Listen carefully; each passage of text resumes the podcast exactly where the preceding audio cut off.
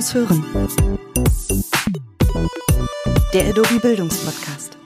Schön, dass ihr dabei seid. Herzlich willkommen zu einer neuen Folge hier bei uns im Podcast Make It New School, der sinnvolle Einsatz von digitalen Tools und Unterrichtsmaterialien. Langer Titel, spannendes Thema, über das wir heute hier sprechen wollen bei uns im Podcast Wer lernen will, muss hören. Und wir haben einen sehr interessanten Gast. Ike Franz ist da. Hallo Ike, grüß Hallo dich. Mirko. Ike ist Lehrer, Lehrer für Sport und Geschichte. Zwei ja. wichtige Fächer, die vielleicht nicht von allen Schülern so für wichtig genommen werden, aber natürlich trotzdem eine gute Sache. Haupt- und Realschule in Hatten bei Oldenburg äh, ist Ike aktiv, dort an der Oberschule, so heißt es in Niedersachsen, und außerdem medienpädagogischer Berater am Medienzentrum für den Landkreis Oldenburg, also Medien eine Sache, die jetzt nicht unbedingt ein Fremdwort für Ike ist. Und überhaupt, Ike ist schon ziemlich lange mit Medien und mit dem Computer beschäftigt. 1994 ungefähr den ersten Computer gehabt, 2012 iPads in der Klasse eingeführt, Internet auch schon bevor der große Boom kam, 1997, also rundum digitalisiert, würde ich jetzt mal sagen. Digitalisierung ist ja auch so ein großes Zauberwort, ja. wenn es um Bildung geht. Ike. Was bedeutet das denn für dich? Also Digitalisierung bedeutet für mich äh, einerseits Technik reinzubringen, Tools reinzubringen in die Schule, die äh, auch im Prinzip draußen in der großen Welt äh, vorhanden sind, eigentlich damit Selbstverständlichkeiten zu erzeugen. Und auf der anderen Seite Digitalisierung bedeutet für mich wirklich nur ein Unterstützungsmedium und äh, noch lange nicht das äh, zentrale Medium in Schule. Man hat ja ein bisschen den Eindruck, das ist das große Allheilmittel. Alle reden davon, die Schule muss digitalisiert werden. War auch im Bundestagswahlkampf ja. vergangenes Jahr ein großes Thema. Du siehst das ein bisschen kritisch, oder? Ja, ich sehe das äh, wirklich sehr, sehr kritisch, weil Digitalisierung für mich jetzt hier sowas wie so eine Füllhornmentalität erzeugt. Ähm, es wird einfach eingeschüttet, ohne darauf zu schauen, was ist denn überhaupt sinnvoll. Und wenn dann von digitaler Bildung gesprochen wird, dann ähm, kriege ich manchmal dann schon ein bisschen die Pulsadern am Hals etwas größer raus, äh, weil ich denke immer noch, wir lernen immer noch über biochemische chemische Prozesse im Kopf und äh, ich glaube ich zu wissen, dass ich keinen Chip im Kopf habe und deswegen würde ich doch wieder lieber den Begriff, den Deja Mihailovic schon mal reingebracht hat, äh, zeitgemäße Bildung viel lieber erwähnen, äh, weil es dann darum geht, dass wir sagen, wir stecken die Bildung ganz den Vordergrund und was unterstützt uns, zeitgemäß zu unterrichten, zeitgemäß zu lernen und zu lehren. Das würde ich dann wohl besser sehen als den Begriff digitale Bildung. Ich glaube, es gibt auch unterschiedliche Ansichten zwischen Schülern und Lehrern. Ich glaube, Schüler verstehen unter digitaler Bildung, wir schauen nur YouTube-Videos an, Lehrer sagen, wir benutzen ein Smartboard. Äh, beobachtest du das auch im Unterricht? Was, was erwarten die Schüler denn da von dir eigentlich? Genau, die Schüler erwarten eigentlich, dass ich auf sie darauf eingehe, auf ihre Kenntnisse, die sie damit haben. Und ähm, da müssen wir manchmal auch ein bisschen zurückstufen. Also wir sagen immer, ähm, unsere Generation Smartphone kann schon alles, aber da sind wir noch ein ganzes Stück weit weg von. Äh, ich glaube, da kommen wir ganz schnell in diesen Begriff rein, Medienkompetenz. Und das gehört auf beide Seiten. Also Medienkompetenz bei den Lehrern, Medienkompetenz bei den Lernenden. Und äh, großes, großes Feld ist wirklich Medienkompetenz bei den Lehrenden. Also dieses äh, wir sind immer, immer schon, wir sprechen ja immer gleich von den Marken, ne? Wir sagen dann immer Smartboat, äh, genauso wie wir so Ceva-Tücher nennen, ne? Tesafilm. Ähm, Tesafilm, genau. Aber ähm, vielleicht da zurück ähm, auf die Sache. Wir müssen einfach drüber nachdenken, äh, wie können wir wirklich effizient diese Tools einsetzen, diese digitalen Tools, die es gibt, die es auch auf den kleinen Geräten gibt. Äh, und wie können wir damit auch äh, etwas erreichen, was uns äh, das Aneignen von diesem immensen Wissen, was in der Welt herrscht, doch ein bisschen besser strukturieren können. Machen wir es doch mal ganz konkret. Tools, hast du gerade gesagt. Ja. Welche Tools? Also ich bevorzuge einfach webbasierte Tools, weil wir dann unabhängig von den Geräten sind. Wir können äh, am Vormittag an den Tablets arbeiten, nachmittags äh, vom PC aus. Und das sind solche Sachen wie die tollen Apps von Adobe Spark. Die können wir so einfach nutzen. Sie sind äh, erstens kostenlos, zweitens kann man da wunderbare Erklärfilme mit äh, gestalten. Und für mich ist das, wenn man jetzt Erklärfilme hört, sagt man immer gleich, naja, schnell da irgendwas zeigen und so weiter und so fort, einen Sachverhalt darstellen. Nein, für mich ist es eben auch wichtig, dass da ein Storyboard dazu geschrieben wird. Das heißt, die Schüler schreiben erst auf, was sie wirklich auch in diesem Erklärfilm vermitteln wollen. Und da haben wir genau diese Brücke zwischen dem analogen und digitalen Arbeiten. Ähm, einen Erklärfilm so mal schnell hinzulegen und ohne Sinn und Verstand, das geht sehr, sehr gut. Aber einfach sich zu überlegen, was will ich eigentlich vermitteln? Was will ich meinen Mitschülern vermitteln? Was will ich der Gruppe vermitteln? Was will ich eigentlich nach außen sagen? Das ist schon eine ganz andere Verantwortung und die entsteht dadurch auch. Dadurch verändern sich ja auch die Aufgaben der Schüler. Auf jeden Inwiefern? Fall. Was, was müssen die jetzt anders machen? Müssen die jetzt immer Videos drehen, statt Referate zu halten? Oh Gott, das wäre schrecklich. Ja. Also, Warum? Ja, die Zeit hätte ich nicht. Also dauernd Videos zu drehen, denke ich, ist äh, okay. genauso wie dauernd etwas äh, schreiben zu müssen, immer dauernd zu wiederholen. Ich glaube, das äh, geht darum, äh, dass Schüler sich, sich selber ausdrücken können, dass sie äh, sagen können, was ist für mich das Medium, in dem ich äh, das, was ich weiß, wiedergeben möchte. Das kann das Video sein. Ne? Wir alle sprechen von äh, dem Erklärvideo. Ne? Alle sprechen genau, wenn wir jetzt schon bei diesem Kanal sind, äh, wenn wir jetzt die YouTube-Geschichte nehmen. Ne? Also wenn man da sieht, dass sich ein 14-Jähriger das erste Mal seinen kleinen Pflaumen da rasiert, äh, ist das wohl schon ein Erklärfilm oder das weiß ich noch nicht. Aber zumindestens so, wir können in ganz kleinen lokalen äh, Gegebenheiten können wir ähm, Darstellungen wählen, äh, die Schüler viel, viel mehr äh, motivieren, sich mit dem Thema zu beschäftigen. Zum Beispiel? Ja, also ich gebe die Aufgaben etwas gröber rein. Also es, äh, so diese Begrifflichkeit komplexe Aufgaben, wer da schon mal sowas von gehört hat. Also Aufgaben so weit runterzustufen, dass die Ergebnisdarstellung vielseitig sein kann. Beispiel war in Hauswirtschaft, das ich selber nicht unterrichte, aber mir ein Kollege gesagt hat, er hat einfach mal die Frage gestellt, kann man sich von Schokolade ernähren? So. Na, und da fangen die ersten natürlich an. Dann fangen die an, die Ernährungstabellen dann rauszusuchen oder fangen dann an, überhaupt die Inhaltsstoffe da zu analysieren. Und das sind so unterschiedliche Herangehensweisen, die äh, natürlich das Ergebnis nachher von einem sachlichen Zusammenhang natürlich schon bringen müssen, aber die Darstellung des Ergebnisses ist so unterschiedlich und so individuell, dass man sagen kann, Menschenskinder, da entstehen ja Stärken bei den Schülern und wir äh, bekommen da Schülerinnen und Schüler wieder motiviert und auch wieder ran ans Arbeiten, wo wir vorher gedacht haben, die haben wir vielleicht in Anführungszeichen verloren. Jetzt ist es so, dass man den Schülern nicht erklären muss, wie ein Smartphone funktioniert oder ein Tablet. Das wissen die dann oft auch besser als ihr Lehrer. Aber äh, du hast auch schon gesagt, Medienkompetenz, das mhm. ist das wichtige Stichwort. Mhm. Jetzt müssen aber natürlich auch die Lehrenden, die Lehrer, Lehrerinnen müssen medienkompetent sein, bevor sie das überhaupt erst vermitteln können. Das sind natürlich auch erhöhte Anforderungen. Wenn gerade jemand 30 Jahre im Dienst ist, dann ist es vielleicht auch schwierig, da einzufinden. Wie siehst du das? Welche Anforderungen bestehen da jetzt auch an, an Lehrerinnen und Lehrer heutzutage? Ja, das sind zwei Sachen. Also einmal, das schieben wir vielleicht nochmal zurück. Also für die Lernenden, wenn gesagt wird, dass die Jugendlichen äh, sich mit den Smartphones oder mit den ähm, Tablets auskennen, das ähm, mag ich ähm, noch ein bisschen ähm, bestreiten. Naja, technisch würde ich schon sagen, äh, das kennen sich ja schon Fünfjährige besser aus als mancher, ja. mancher ja. Lehrer, würde ich ja, jetzt mal ein bisschen. Genau. genau. Also die Wischwaschtechnik, ja, sicherlich, ja, ja. vielleicht von der Sache her. Ähm, ähm, auf der anderen Seite ähm, sind da noch viel, viel mehr drin. Denn wir haben da kleine Computer vor uns und mhm. ähm, wie man das immer so weiß, äh, da sind, steckt noch viel, viel mehr drin. Aber vielleicht zurück auf deine Frage mit den Lehrern, was wir machen müssen. Ähm, Erfahrung bei mir an der Schule war so, dass ähm, sich als erste Kollegin äh, eine 58-jährige Kollegin ein Tablet selber gekauft hat, weil sie gesehen hat, dass das im Unterricht für sie als Instrument, als Lehrerinstrument ein unheimlicher Gewinn war. Also wir können erstmal so sagen, äh, Alter spielt erstmal gar keine Rolle. Es spielt wirklich so äh, in allererster Linie die Rolle, bin ich als Lehrer neugierig genug, mich auf die neuen Gegebenheiten einzustellen. Ich kann natürlich, so wie es immer manchmal war, sagen, okay, die Kuh wird auch durchs äh, Dorf getrieben und dann ist gut. Oder ich sage, Menschenskinder, das ist das, was unsere Generation da später eigentlich da draußen hat. Die haben eine virtualisierte Welt, die sie einfach in ihrem Abstraktionsvermögen verstehen müssen. Das sind höhere Anforderungen als die, die wir hatten, als wir angefangen haben, uns mit der Welt zu beschäftigen. Und vielleicht äh, müssen wir das auch akzeptieren. Und wir müssen da die Lehrkräfte ranbekommen. Wir müssen sie motivieren. Ähm, wir müssen sie ein, müssen ihnen kleine Schritte geben, äh, damit sie das begreifen können, was da eigentlich passiert. Das ist für viele vielleicht auch absolutes, um mal ein Wort der Kanzlerin zu verwenden, für das sie ja sehr verspottet wurde, Neuland. Da sind, glaube ich, auch Kolleginnen und Kollegen gefragt, die da schon ein bisschen aktiver sind. Mhm. Wie siehst du da auch deine Rolle und die Rolle anderer Leute, die da schon ein bisschen versiert sind in dem Bereich? Genau. Also wir sind in Niedersachsen, ja, wie du vorhin schon gesagt hast, ich bin ja medienpädagogischer Berater. In Niedersachsen leistet es sich, knapp 100 Berater zu haben, die einfach in die Schulen gehen und da die Kollegen darüber informieren, mit ihnen kleine Schulungen machen. Wie kann ich daran gehen? Also wir selber bei uns an der Waldschule in Hatten machen das so, dass wir solche sogenannten Mikrofortbildungen machen. Ganz, ganz kleine, abgestuft auf das Niveau äh, von den Kollegen, äh, die daran teilnehmen, versuchen wir sie da heranzuführen an den alltäglichen Arbeitsablauf äh, mit diesen Geräten. Wir müssen es kleinschrittig machen. Aber das ist ja eigentlich das, was Lehrer ja eigentlich auch mit ihren Schülern machen sollen und müsste doch eigentlich klappen. Und wie kommt das an? Gerade bei Leuten, die da vielleicht ein bisschen skeptisch sind, hörst du da auch mal öfter das Argument, ja, warum müssen wir das jetzt so machen? Das sollen die da zu Hause machen mit ihren Eltern? Ja, ist genau das Ding, dass das vorher so gesagt wird und nachdem sie dann gemerkt haben, dass diese Kleinschrittigkeit dann da ist, dass es doch geht. Dass man das am nächsten Tag ja mal ausprobieren kann und tut nicht weh.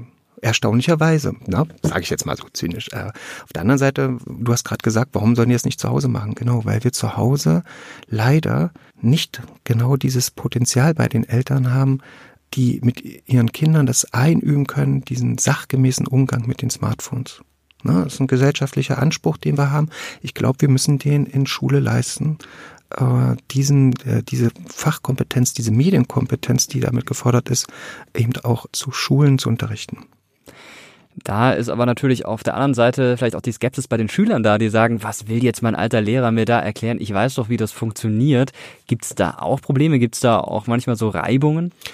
Ja, aber positive Reibung. Also die Kollegen, die das machen, die sich dann einfach, die den Mut haben, sich vorne hinzustellen, zu sagen, pass mal auf, ich weiß das jetzt gerade nicht, wie wir das machen können, führt immer dazu, dass Schüler sich freuen, es einfach dieser Lehrkraft mal zeigen zu können, wie man es machen kann. Und damit ist kein Verspotten überhaupt nicht gemeint in dem Sinne von, du hast keine Ahnung.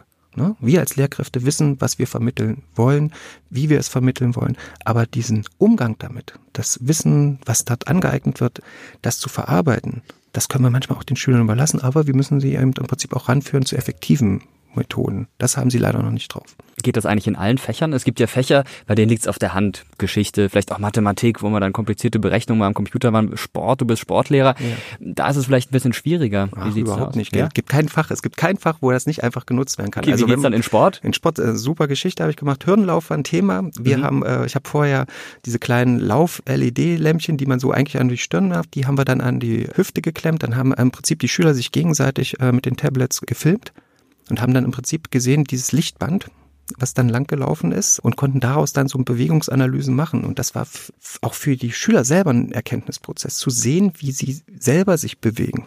Das ist einfach eine Riesenmöglichkeit. Das war früher ein Aufwand, eine Kamera hinzustellen. Da musste dieser, diese Kassette dann irgendwo wieder abgespielt werden. Und jetzt machen wir das schnell. Jetzt haben wir eine schnelle Rückmeldung in dieser wirklich sehr, sehr schnelllebigen Zeit sowieso. Also es lassen sich da unheimlich gute Möglichkeiten machen. Und ich kann mir überhaupt gar kein Fach vorstellen, in dem nicht einfach digitale Tools eingesetzt werden müssen, nicht zwangsläufig, sondern so, dass sie effektiv eingesetzt werden. Geht's aber heute auch noch ohne? Auf jeden Fall und muss auch. Also ja. ganz klar, ich habe eben auch in meiner Klasse äh, Mathematik unterrichtet und da läuft die Parallelverschiebung ganz klar zum Anfang immer noch mit Geodreieck und Lineal und die müssen das händisch machen. Ja, mhm. also wir können nicht, wir können nicht einfach so sagen, wir gehen in die abstrakte Welt rein äh, mit digitalen Tools, ohne dieses händische, dieses Grundwerkzeug erlangt zu haben. Ne? Also auch an alle Lehrkräfte, die da so Angst haben, wir, wir vergessen das Schreiben. Nein, auf gar keinen Fall. Ne? Medienkompetenz kann sich dadurch auch äh, einfach dadurch zeigen, dass der Schüler oder die Schülerin sich entscheidet, schreibe ich mir das auf, tippe ich mir das rein, nehme ich auf, nehme ich meinen Ton auf oder lasse ich mich filmen. Das ist genau diese Medienkompetenz, die wir von Schülern haben wollen. Natürlich kostet das aber auch eine Menge Geld. Man braucht Geräte, man braucht, wie wir gerade auch schon gesagt haben, Fortbildung. Das ist ja. alles nicht billig. Die Große Koalition hat im Koalitionsvertrag da so, sagen wir mal, ein paar Euro drinstehen, mhm. aber längst nicht genug. Wer soll das bezahlen?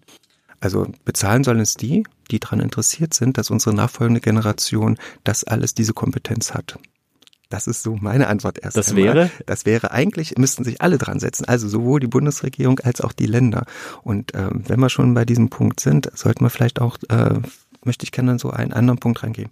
Ich halte es für wenig zielführend, wenn jetzt einfach Geld ausgeschüttet wird. Ne? Also wirklich die, auch diese Begrifflichkeit von Ausschütten, das halte ich für falsch. Ich halte, äh, hielte es für besser, wenn wir uns an Projekten, an Kompetenzen daran orientieren, dass Schulen nachweisen, wie sie mit der neuen digitalen Technik arbeiten wollen. Wenn wir das wissen, wenn Schulträger das wissen, in anderen Bundesländern heißt es, glaube ich, Sachaufwandsträger, wenn wir das wissen, wie Schule arbeiten will, dann können wir die Mittel auch dementsprechend finanzieren. Und dann wird nicht einfach nur gekauft, gekauft, gekauft und in die Schulen gestellt, sondern es wird einfach auch damit gearbeitet. Das ist ein ganz wichtiger Punkt für mich. Da gibt es auch die Philosophie Bring Your Own Device. Das ist also, man sagt, Schüler haben ja sowieso ihre Geräte immer dabei, können sie mitbringen, dann nutzt man das im Unterricht. Was hältst du davon? Ja, Bring Your Own Disaster zurzeit, ja. sag ich immer.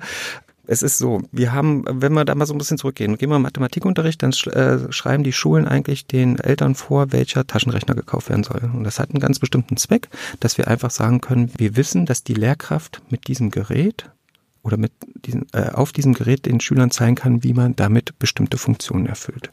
So, wenn wir jetzt diese Sache reingehen und sagen, diese äh, Lehrkräfte, die gerade erst damit anfangen, mit ihrer digitalen Kompetenz, und sagen ihnen dann gleich auch noch verschiedene Geräte.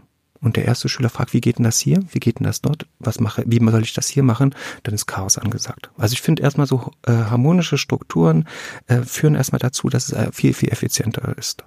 Und da brauchen wir jetzt gar nicht auch diese, ähm, diese große Diskussion um das Betriebssystem zu führen. Das ist, äh, ich denke, man entscheidet sich und das wird auch seinen Grund haben. Und ich glaube, die Eltern tragen das auf jeden Fall mit. Nochmal auf die Kosten zu sprechen zu kommen. Irgendwo muss man ja was wegnehmen. Man kann ja nicht einfach Geld erzeugen, Geld drucken, sondern da wird umgeschichtet. Wärst du ein Fan davon, dass man sagt, na gut, man nimmt jetzt bei den klassischen Bildungsmitteln was weg, gibt zum Beispiel weniger Schulbücher, dafür gibt's mehr Digitales? Oder wo, wo würdest du was wegnehmen? Wo siehst du da sinnvolle Möglichkeiten? Ähm, ja, wenn wir wegnehmen, müssen wir schauen, was, was an analogen Materialien wirklich noch sinnführend ist. Ne? Die Verlage sind definitiv doch aufgefordert von den Lehrkräften und von den Verbänden, da was zu tun, dass wir mit den digitalen Medien arbeiten können. Ähm, vielleicht lässt sich da äh, in diese Richtung was machen. Wir können äh, über effektivere äh, Installationen nachdenken. Also Sanierungsstau ist doch da in Deutschland, zumindest wenn man sich die Schulen anschaut. Und es muss was gemacht werden. Und ich denke auch auf der anderen Seite, ähm, vielleicht können wir auch ein bisschen was äh, bündeln. Schauen wir uns doch mal die Haushalte an, seitens der Bundesregierung und seitens der einzelnen Länder. Wie viel Prozent dafür was draufgehen? Vielleicht kann man auch einfach mal Schwerpunkte setzen für zehn Jahre. Das würden, glaube ich, einige verstehen. Da kann man auch froh sein, dass wir beiden das jetzt nicht entscheiden müssen, was da weggenommen wird und wo man das Geld herbekommt. Ja. Da sind andere gefragt. Natürlich muss man aber auch sagen, dass Deutschland da im internationalen Vergleich schon ein bisschen hinterherhinkt inzwischen, wenn man nach Skandinavien schaut, was da inzwischen gemacht wird, aber auch in Asien. Da ist es zum Teil völlig normal, dass jeder Schüler sein Tablet mit in die Schule bringt, dass es auch ganz andere Lernräume gibt, dass es nicht mehr die klassischen Klassenzimmer in der Form mhm. gibt.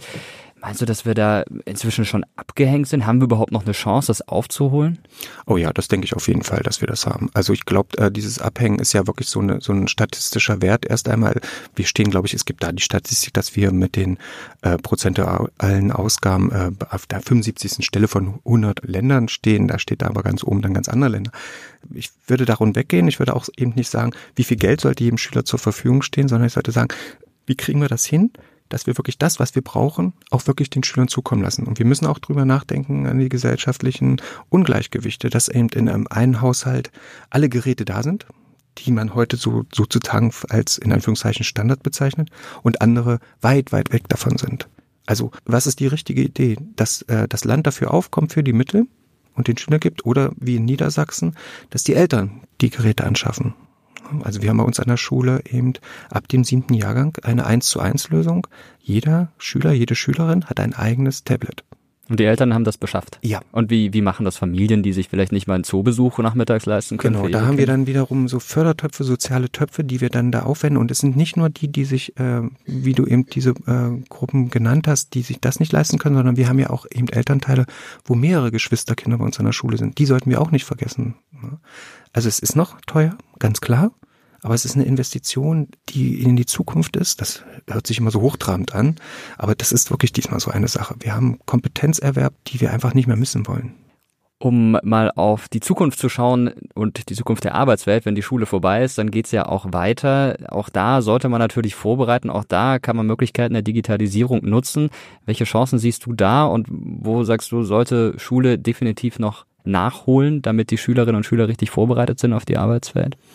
Also nachholen würde ich erst einmal sagen, äh, immer noch in den Grundtechniken. Ähm, wir haben das Gefühl, dass äh, bei uns die Schreibkenntnisse, die äh, orthografischen Kenntnisse eigentlich nicht mehr so da sind. Ich glaube, da sollten wir wieder, wir sollten an den Grundfunktionen wieder arbeiten. Das sollte einfach da sein. Also wenn das dieser vielleicht genannte analoge Bereich ist, dann muss der einfach auch wieder Thema sein. Wir dürfen das absolut nicht vergessen, das mitzunehmen. Andererseits können wir eben den Einsatz digitaler Tools, wenn das als Selbstverständlichkeit wird, also wenn da Medienkompetenz dann wirklich vorhanden ist, dann können wir doch eigentlich auch von unseren Schülerinnen und Schülern sagen, okay, ihr seid bereit für da draußen, für diese Welt, für diese virtuelle Welt. Und wir sollten viel mehr verknüpfen, viel mehr vernetzen. Für mich ist manchmal Schule immer noch so eine Paradiesblase. Und wir müssen daraus, wir müssen die Blase aufbrechen. Das muss, es muss ein Austausch sein mit draußen.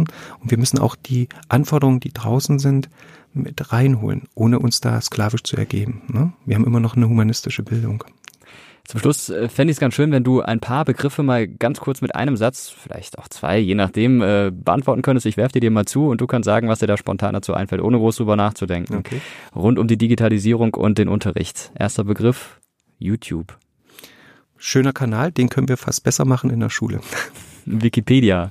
Eine äh, unheimlich gute Sammlung von Wissen, die aber eigentlich von jedem kritisch geprüft werden sollte. Tablets. Fantastisch. Möchte nie wieder ohne arbeiten. Grafikfähiger Taschenrechner. Boah, ja, brauche ich nicht mehr, wenn ich ein Tablet habe. Lehrer. Super. Ich mag meine Kolleginnen und Kollegen. Äh, es ist ein tolles Klientel an, an, an einer Berufsgruppe und ähm, wir müssen uns alle noch äh, an den Ohren und Nase fassen, besser gesagt, und sagen, äh, neugierig sein, neugierig sein. Und Füller? Tolles Gerät. Tatsächlich. Du, ja, also viele sagen ja, der Füller ist in Gefahr, bald wird es ihn nicht mehr geben, weil alle jetzt nur noch digital schreiben. Ich muss auch zugeben, meine Handschrift, die war schon immer schrecklich, mhm. aber auch mal Punktabzug bekommen in der Schule. Inzwischen ist sie noch schrecklicher, weil ich es gar nicht mehr gewohnt bin, mit der Hand zu schreiben. Mhm. Siehst du eine Zukunft für Füller oder andere Handschreibgeräte? Auf jeden Fall. Ne? Als der Füller eingeführt wurde, ich glaube, da gab es mal äh, auch einen Beitrag, das war, glaube ich, in den 50er Jahren, da wurde gefragt, na ja, den Füller jetzt einführen. Ja, hat keiner diskutiert darüber. Alle haben gesagt, na ja, wenn das jetzt besser ist, dann machen wir das. Und ähm, der Füller hat sich doch durchgesetzt. Ein fantastisches Schreibgerät, finde ich. Es gibt den Füller jetzt auch fürs Tablet, kann man genauso nutzen. Aber was damit verbunden ist, ist eigentlich die, das Schreiben können, das Schreiben lernen. Das ist ja das Ding. Und äh, es erleichterte nur, weil der Fluss besser war als mit dem Bleistift. Füller mit dem Tablet verbinden ist natürlich eine gute Kompromisslösung. Ich glaube, da können wir uns dann drauf einigen. ja. Ike, vielen Dank dir, dass du hier warst und uns aus deiner Sicht und vor allem aus der Praxis berichtet hast. In zehn Jahren, wenn wir uns wiedersehen zu so einem Podcast, was was sollte deiner Meinung nach bis dahin passiert sein? Dann haben wir, ist das eine Selbstverständlichkeit, dass die digitalen Tools drin sind? Dann überlegen wir wirklich über fachdidaktische Inhalte, dann denken wir drüber nach, äh, wie wir effizienter Vernetzungen, Verknüpfungen äh, herstellen können, um unsere diese Lerninhalte noch besser übermitteln zu können sagt Eik Franz, Sport- und Geschichtslehrer aus der Nähe von Oldenburg und vor allen Dingen ein Füller-Fan. Danke dir, dass du hier warst. Und nächstes Mal geht's weiter hier bei uns mit dem ebenfalls spannenden Thema Gemeinsam im Wandel Lehrerinnen und Lehrern den Sprung in die Digitalisierung ermöglichen. Dann hören wir uns mal die politische Seite an. Zu Gast dann Ronja Kemmer, Politikerin der CDU aus Ulm. Danke euch fürs Zuhören.